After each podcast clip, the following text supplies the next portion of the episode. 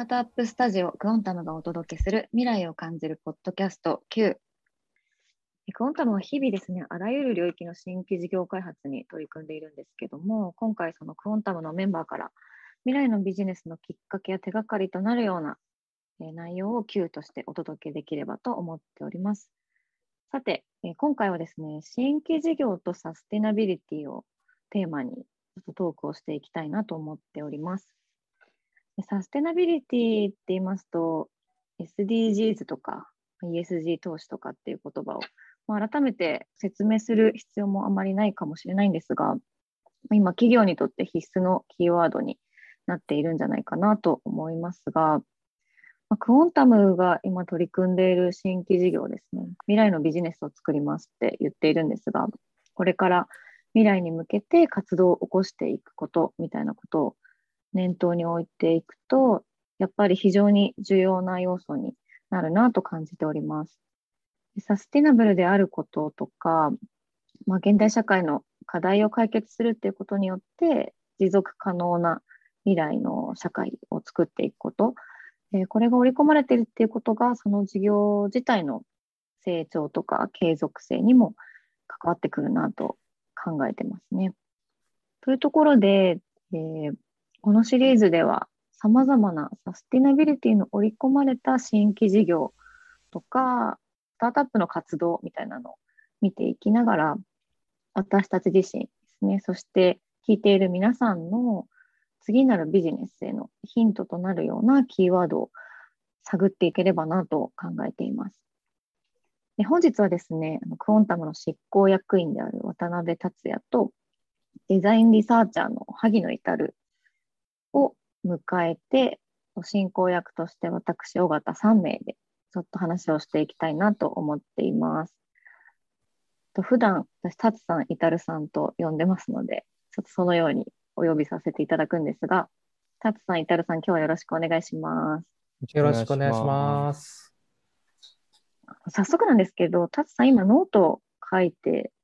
いただいてますよね。えー、テーマがサステナブルビジネスノートっていう形で、まあ、週1ぐらいで今上げていただいてるんですけど、はい、なんかそれでノート書こうと思ったきっかけだったりとか、うん、か興味を持ったきっかけみたいのって、どんなところにあったんですかね？そうですね。まあ、あの、昨年からのコロナっていうところで、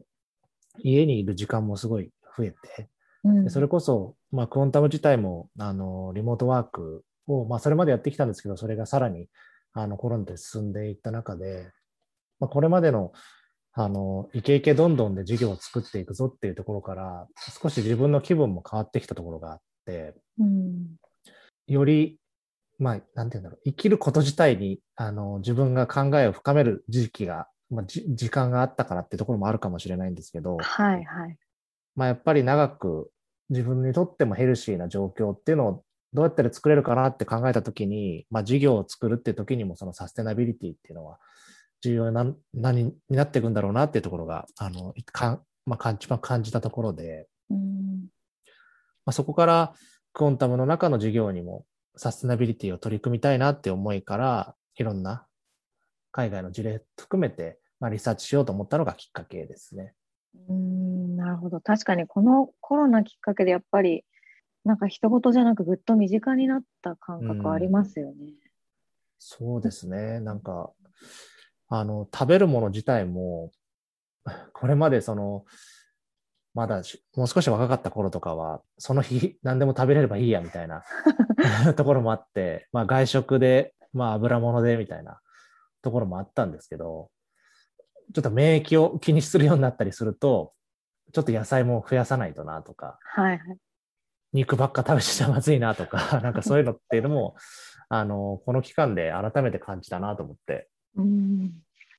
イタルさんは、なんかこう、普段の生活の中で、SDGs に触れる機会だったりとか、なんか気になった出来事だったり、うんうん、まあなんか、タツさんのノート読んでいただいて、この記事とかに、ちょっと自分も興味あるな、みたいなとことか、なんかあったりされますか？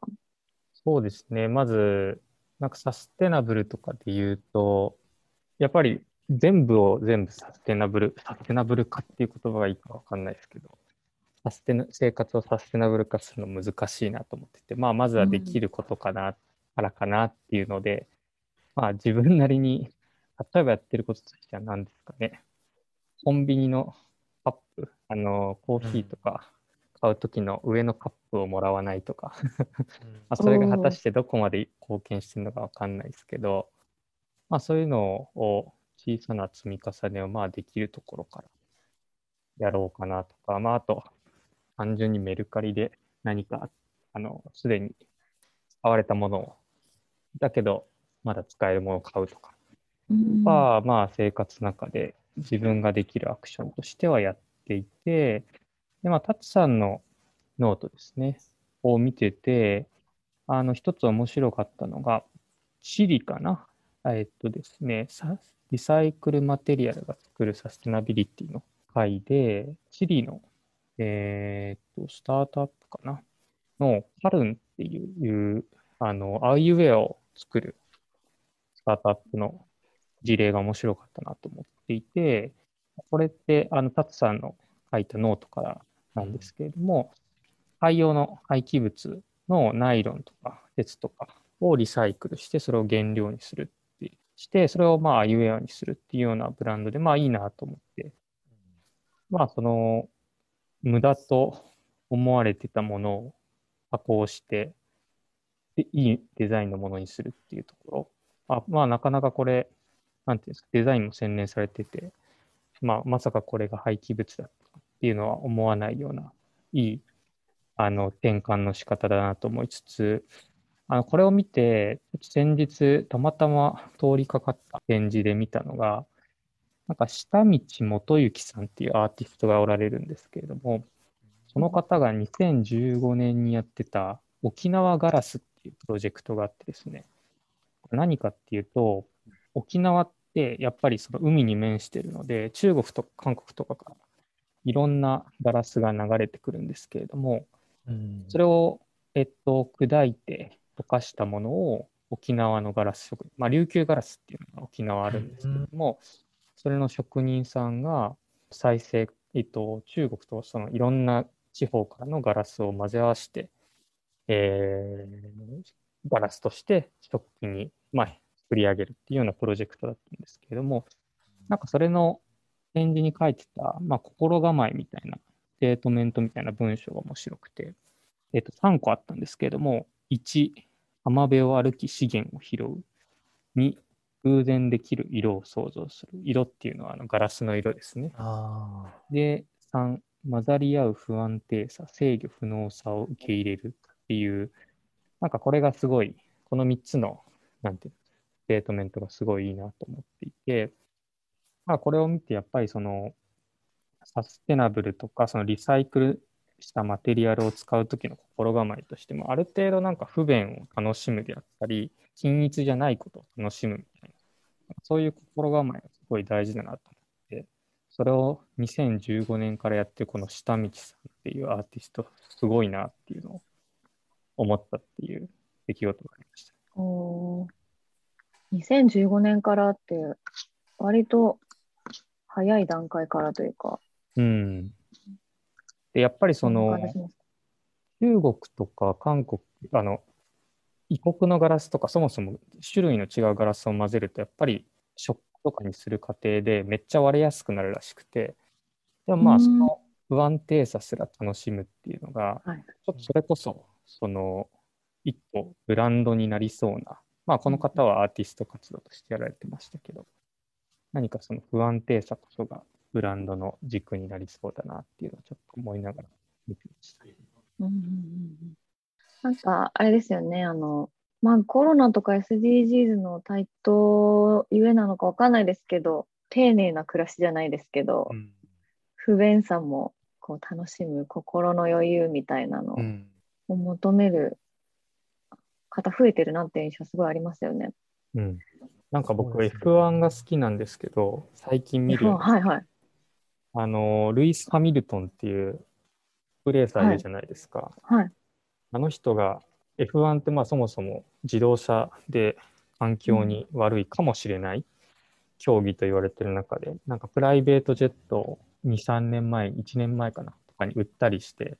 プライベートジェットってめちゃくちゃ人数人しか乗せないのに、あの、エネルギーを消費するっていうので、結構環境負荷してるんですけれども、うん、それをあの売ったりしてて、まあ、それもある種プライベートジェットって本来はめちゃくちゃ早く、えー、フレキシブルに移動するための、まあ、利便性を取ってたと思うんですけども、うん、そういうのをトップ業界の人たちが諦めて不便を取るっていう選択をしてるのもなんか面白いなって思って見てました。へなんかさっきアイウェアの話出ましたけど、ファッション、ね、なんかすごい、あの、割と早い段階から、すごい大きい企業とかも SDGs を声高に語るようになったなっていう感じがしてて、うん、例えばファストファッションブランドもなんか素材をどんどん移行していったりとかしてるなっていう印象があるんですけど、このさっきのカルンですかね、このアイウェアブランドの方。これ、タツさん、どこで見つけたんですか？そうですね、これは中南米のスタートアップをリサーチしてる時があって、でその時にあの偶然見つけたんですけど、そのさっきのイタロ君のその不便さもあの価値になるっていうか、そのまあ、均一でないところにも一つ価値が見出せるってところも、あのすごいこういうアップサイクルっていうんですかね、こういうその何かに価値を与えてよりいいものにするっていうところには、いいキーワードになると思うし、あとはやっぱりこのカルンの面白いなと思ったのは、地元に仕事を作るっていう面でも、あの、貢献してるなっていうところで、僕も昔行ったことあるんですけど、パタゴニアっていう南米大陸の先まあ北、はいはい、えー、南か、南極と面しているところがあるんですけど、そこって本当にもう観光業だけなんですよね。で、まあ観光業だとシーズナリティっていうか、その、まあ、混む時期と暇な時期がすごいあって、あの、仕事の年収も、あの、安定しないっていうところがあるんですけど、まあそこにたくさんの海洋廃棄物が漂流してきていて、なんで、まあそこを、まあ、うまく結びつけて、えー、新しい価値を与えて、まあ、商品とかブランドを作っていくっていうのは非常に面白いし、あの、価値、社会的にも価値があるなっていうふうに感じてちょっと上げたってところでしたね。うん、ファッションってもともとがなんかこう、なんていうんですかね、自分の意思表示だったりとか、うん、なんかこう、自分の表現とかとつながってたりするので、なんかこういうサステナブルなブランドをまとったり、うん、こういうものを選ぶことっていうのが、その人自身の意思表示とかにもなんかつながりやすくって、割とこう、なんでしょうね、発信力のある方たちとかが、率先して、こういったブランドを選んでいった背景があって、結構一般に広がるのも早かったなっていう感覚がありますね。うそうですね。あの、もう一個記事でも紹介したパンガイアっていう、まあ、イギリスのブランドがあるんですけど、そこも、あの、まあ、サステナビリティの素材だったり、まあ、染料っていうのを使って、あの、うん、まあ、ファッションのアパレルを提供してるんですけど、それも、まあ、結構こういうその、まあ、自分の主義を主張、まあ、主張するというか、自分の主義の中であの選ばれるブランドなので、リサーチして分かったことなんですけど、まあ、村上隆さんのあのアーティストの、はいはい。あの、ブランドともコラボしていて、で、イギリスのブランドだと思ってたけど、日本とももうすでにつながってるんだなっていうところで、うん、広まりも早いし、あの、なんていうんだろう。こういうトレンドがどんどんどんどんこれからも進んでいくんだろうなっていう感じてますね。うん今、その村上隆さんのデザイン、ちょっと写真で見たんですけど、可愛いですね。そうですよね。あの、このお花のマークみたいな。うん、うんなんか他にいろんなテーマでノートをたつさん書いていただいてますけど、ええ、注目してる業界だったり、企業だったりとか、あったりされますか、他に？そうですね。あのまあ、この文脈で言うと、先ほどあったみたいな大企業というか、まあ、大きな企業も、まあ、こういう取り組みどんどんどんどん参加されてるなっていうのがやっぱり印象で、うんまあ、この間、見たのは、あの、こういうリサイクルの、えー、素材を使って、まあ、マクドナルドのあのトレイみたいなものをもう完全にリサイクル素材で作って、でそういう、まあ、自分たちもあのマクドナルドとか行った時に、まあ、トレーで運ぶと思うんですけど、うん、まあ、ああいうみんなが使うものを、まあ、ちゃんとリサイクルしてやっていくみたいなところの取り組みっていうのは、まあ、これからもどんどん広がっていってるんだなっていうところですね。例えばこうスタバのカップが変わったとか、えー、そういう、うん、なんでしょうね。消費者側もこう企業が取り組んでることがこう自分の手元に来るものになんかちゃんと反映されてると、うん、こうどんどん意識するきっかけが増えるというかそうです、ね、そういう面ありますよね。結構それこそ、まあ、ファストファッションが一時期結構問題視されてた部分があるんですけど、うん、H&M さんとかも CM でサステナブルの素材を使ってこれから製品をどんどんどんどん作っていくみたいな発信ってやっぱり、まあ、消費者からとってもあそういうあの地球にとか環環境に配慮したものでやっていくんだってところでより親しみが持てるというかその企業の利益優先じゃないだけじゃないんだなっていうところがあの今後は求められてくるんだろうなっていうのを感じてますね。うん、私なんか特にあのサステナブル意識してたわけじゃないんですけど、うん、洋服をほとんど新品で買わなくなったんですよ。ああ、それわかります、ね、それわかります、ね、なんか、イタレさんもね、さっきメルカリよく使うとかっておっしゃってましたけど、うん、そういうプラットフォームとかが整ってくると、よりこう、消費者も参加しやすいですよね。うん。結構なんか、ユニクロとかのリサイユニクロでまあ過去買ったものとかまずあのユニクロさんの回収ボックスには持っていくとかもやりますし、まあ、あと結構人にまだ使えそうなものとかは僕弟とかいるんですけどもサイズも結構近いので靴とかも、なんかパーカーとかは弟にあげたりしてでななのでまだ使えるものの